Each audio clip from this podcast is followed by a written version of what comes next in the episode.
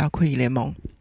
今天呢是酷姨说的单元。那在这一系列的单元当中呢，真的不是酷姨有优于大家的工作模式或是生活的哲学，而是呢酷姨真的是用自己的生活的亲身经历，可能就是有遇到很不好不顺，修正的这个过程，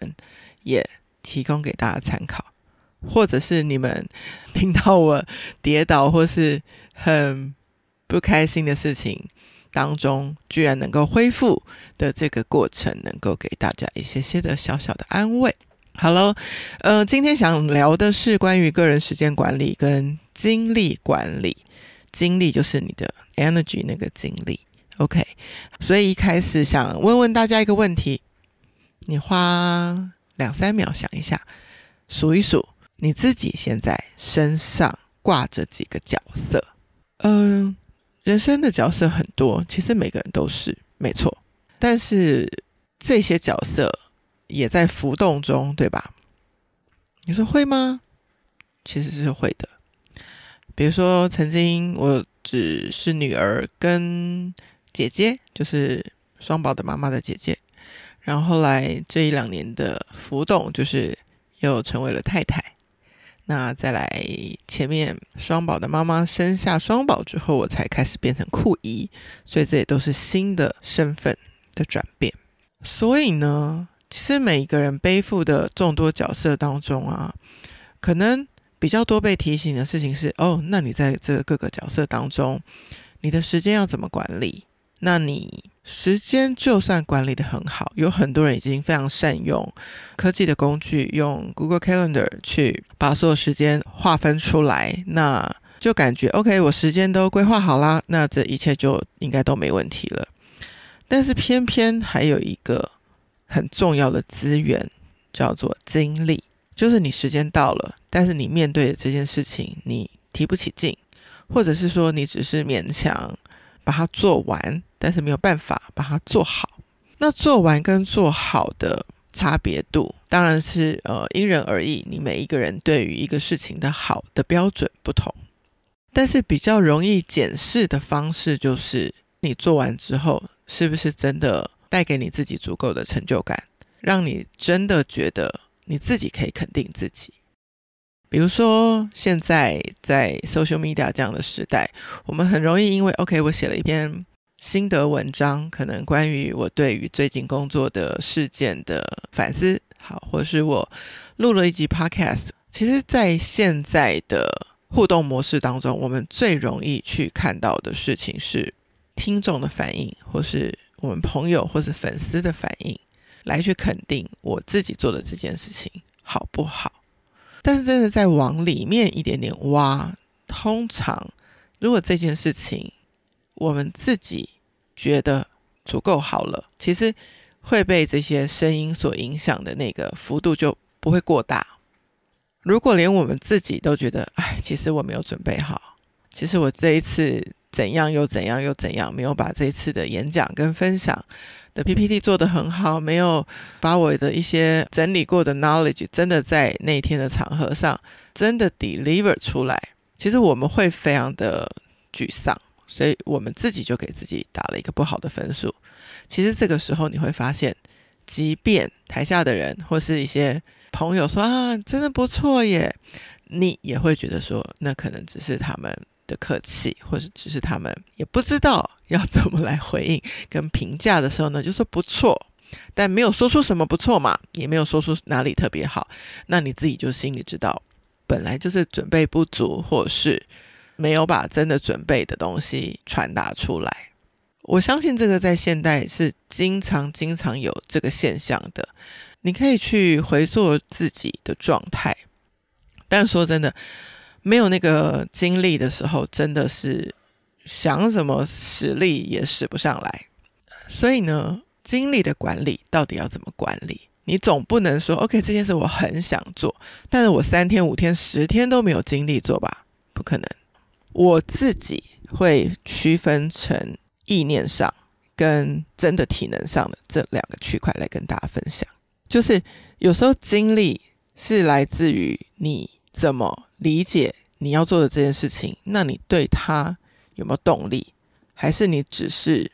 真的没有很有兴趣，那就会很想要用应付的做完，甚至不想面对。但是既然这件事情在你面前，表示你无论是对它是喜好，或是兴趣，或是你允诺了别人，所以有一个责任，其实你都是应该拿出百分百的精力去把它完成的。OK，那如果这件事情的本身真的没有让你有这么多的动力，可能绕个路，我们这样子来思维一下，就是你想一下，你做这件事情的动动机，你为什么这么做？那嗯，你想一想，如果你没有做精力管理，你会牺牲什么？会有哪些机会成本会失去？甚至你是不是有好好管理你很有精力的状态？还是你让这些精力都耗费在不应该耗费的地方？这些全部都可以想一遍。好，我先讲一个我自己比较大的，就是可以在心念上、思想上可以比较帮助我的一个事情哦。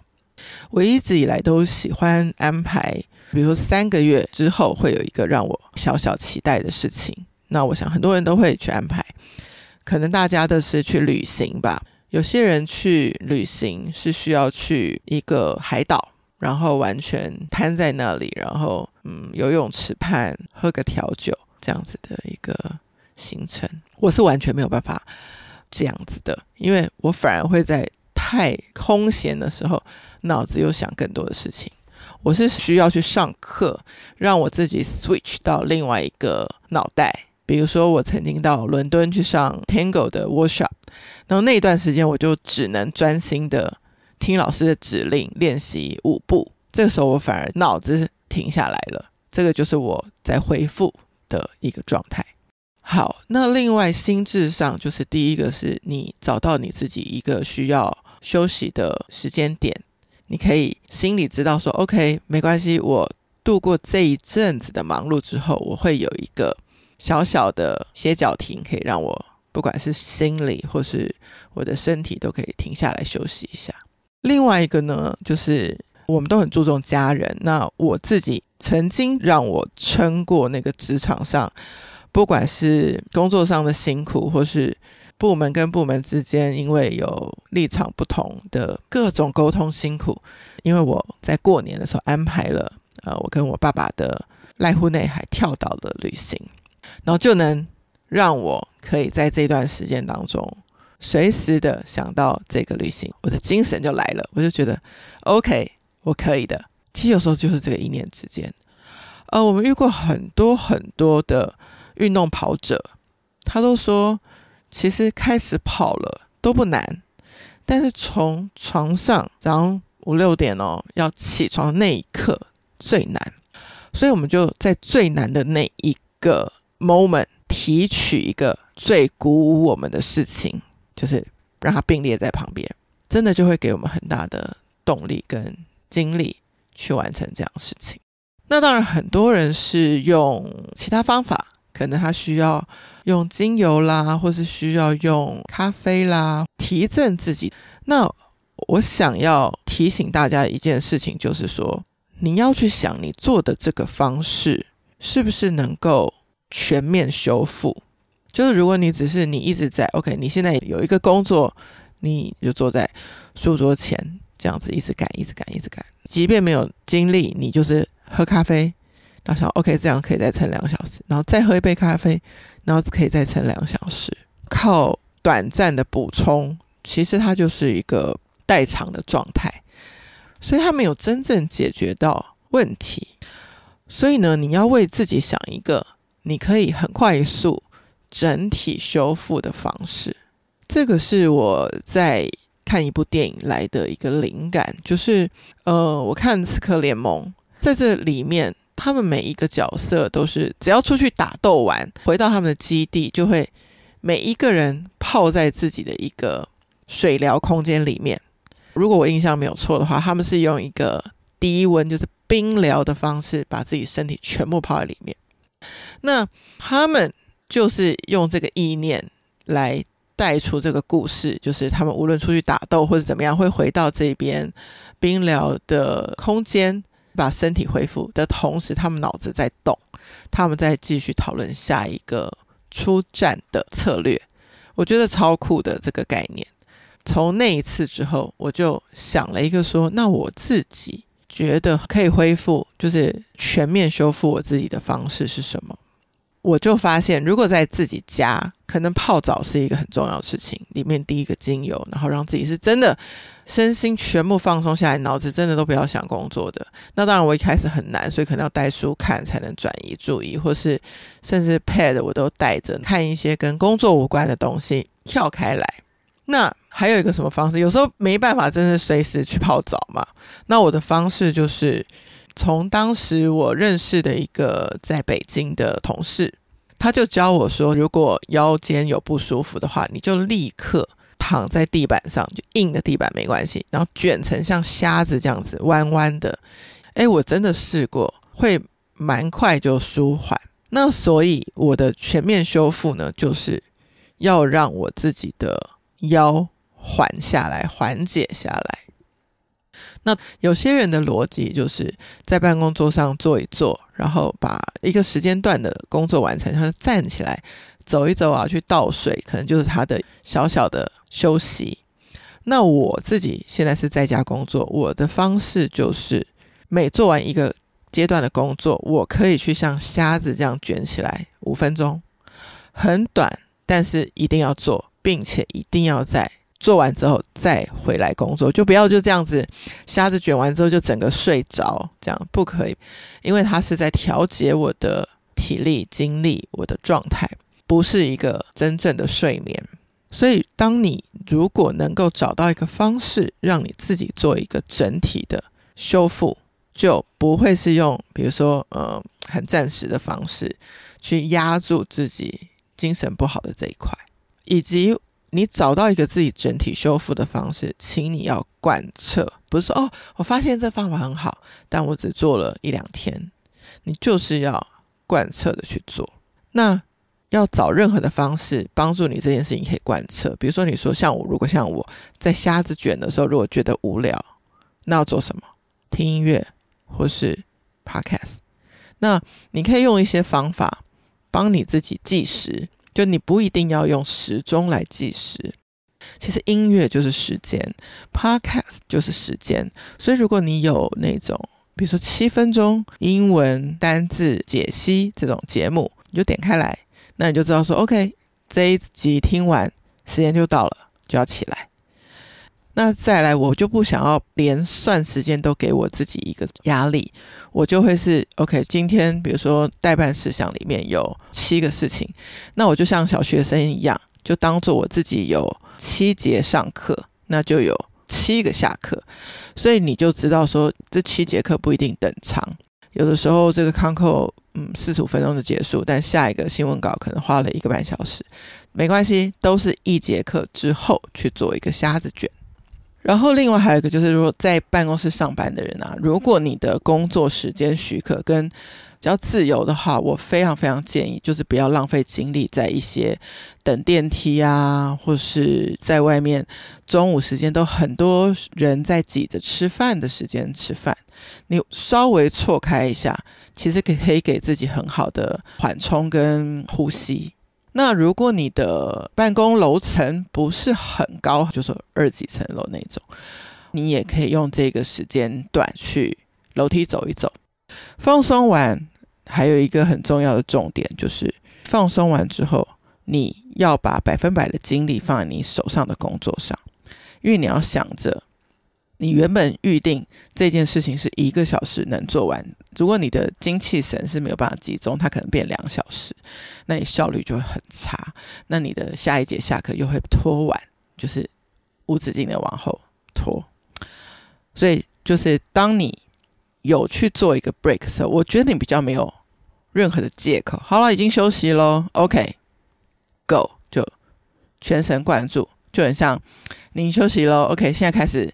电动要赛车了，你就只能全神贯注的 hold 住你的车子往前冲。这中间就不要再被打扰，不要说哦有什么借口，我哦可能谁找我要干嘛等等，那样子你永远事情都做不完。精力要放在今天我已经顺序好，最重要的事情，啪啪啪，通通都要解决。OK，呃，这边就是制作人很用心的帮我准备了一个。我以前其实说实在没有听过的一个哲学，那我觉得很好，所以也选进来跟大家分享。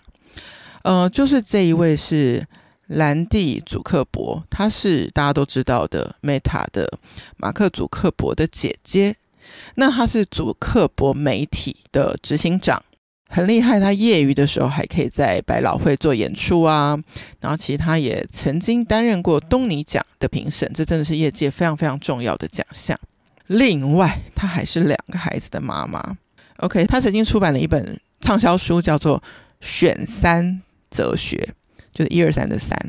那它里面讲到说呢，她经常其实会被记者问如何兼顾家庭跟事业，她就说：“哦，做不到。”然后她的分享是这样：她说，在现实的情况下，我一天其实只能做好三件事情。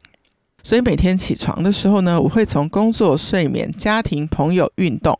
这几个生活领域当中，只选三项来做，就是今天就真的只 cover 三项，明天我可以选择不同的三项，但我今天就真的就是集中的做好三项。所以他的逻辑就是，你长期如果这样做下来的话呢，诶，其实每件事情都能做到，而且他的兼顾是兼顾到了，只是我不是在同时间兼顾到。所以这个选三哲学大家可以记下来，就是每天有意识的从工作、睡眠、家庭、运动、朋友五个领域当中选出三个来做。然后呢，其实你可以自己设计一个表格来勾选，久了之后重新检视这个表格，看你有没有偏食。如果你有一天真的就是因为要，比如说像我最近遇到蛮短的，就一个礼拜不到吧。对，就从第一次 brief 到我要去分享一个演讲，这中间其实只有一个礼拜，那我就知道这个睡眠一定是会被牺牲的，所以不然我的那个 PPT 就做不出来，所以我那天可能就不能选睡眠，就选了工作。那比如说那天是我的很好的朋友从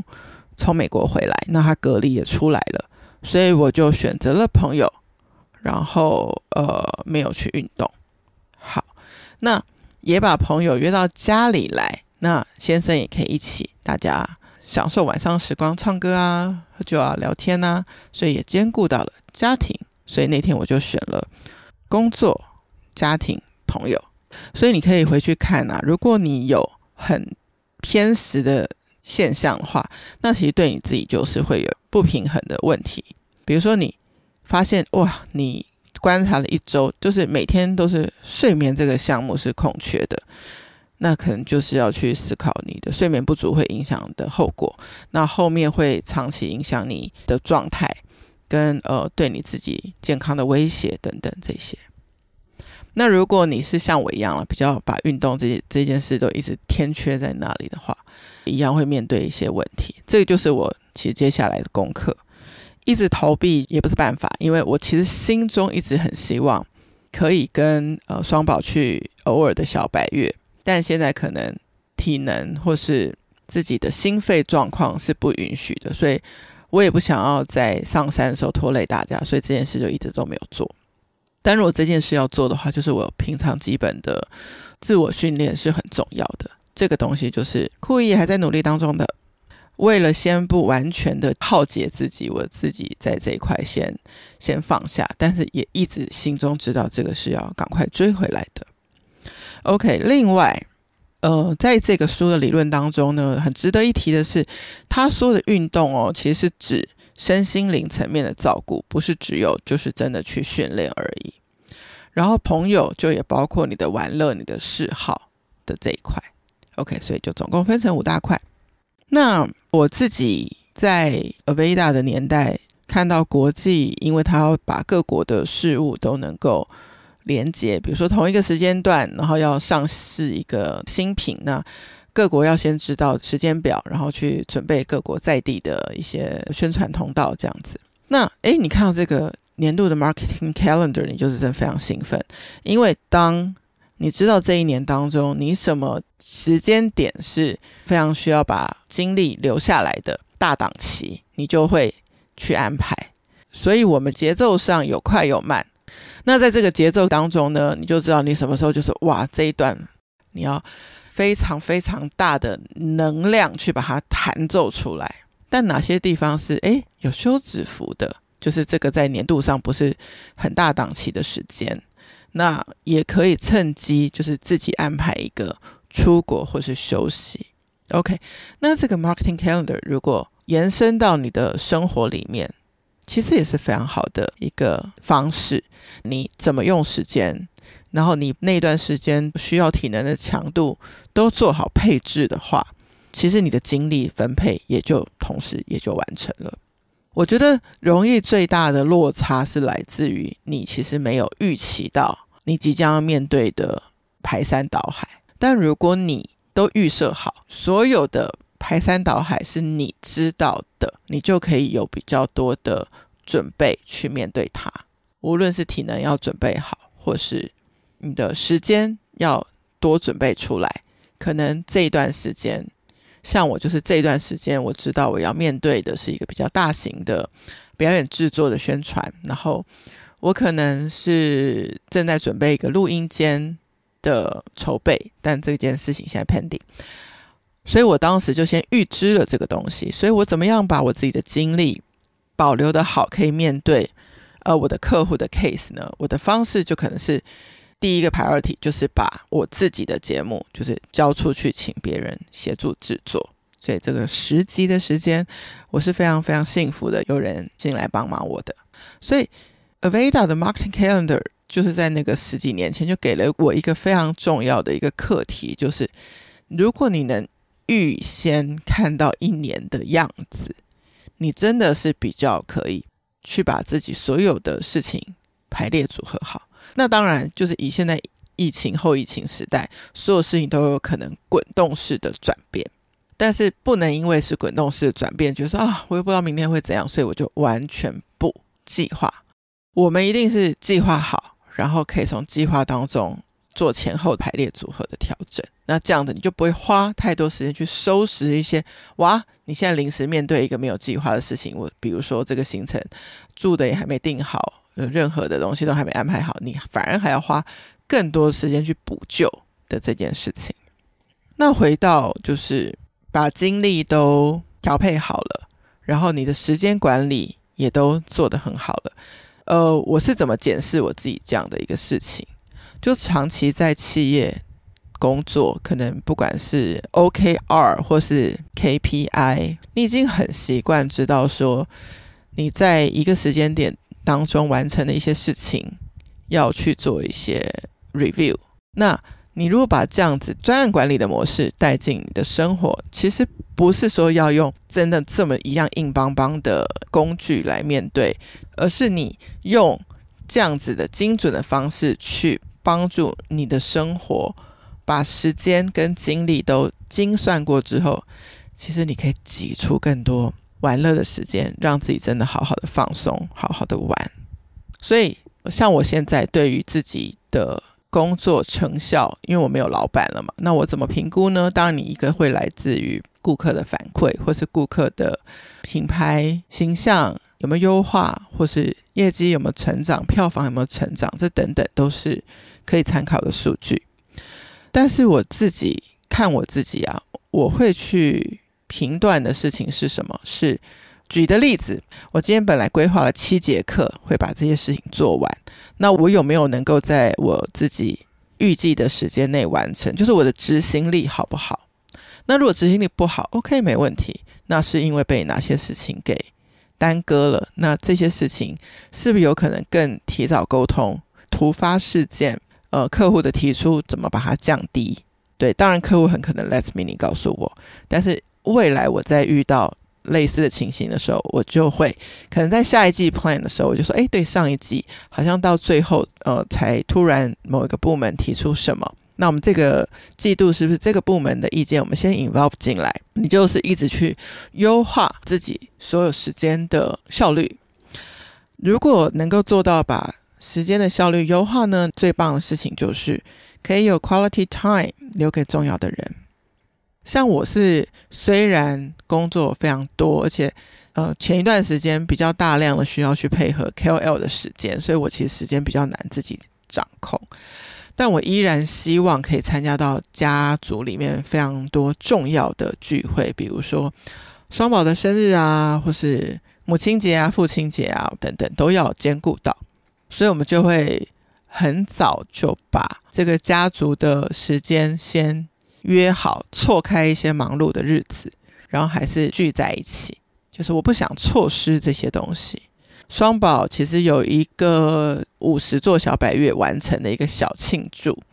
然后那天我正好是在从东影回台北的那个时间点，对，我就没有去参加到双宝的五十座小百月的小庆功，所以我就觉得还蛮有点后悔，就觉得啊这件事情就错过不再。所以呢，如果要能够兼顾自己好的私人生活品质，就真的要把你的。时间跟精力都调配好，你才有空把一些重要的时刻，你把你的时间可以留给心爱的家人朋友。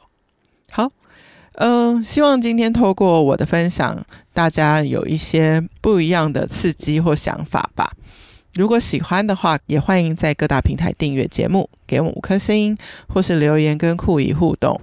我们都非常欢迎各样的意见。然后。也希望酷姨继续把节目做得更好，给大家生活一些陪伴，或是一些不同的思考，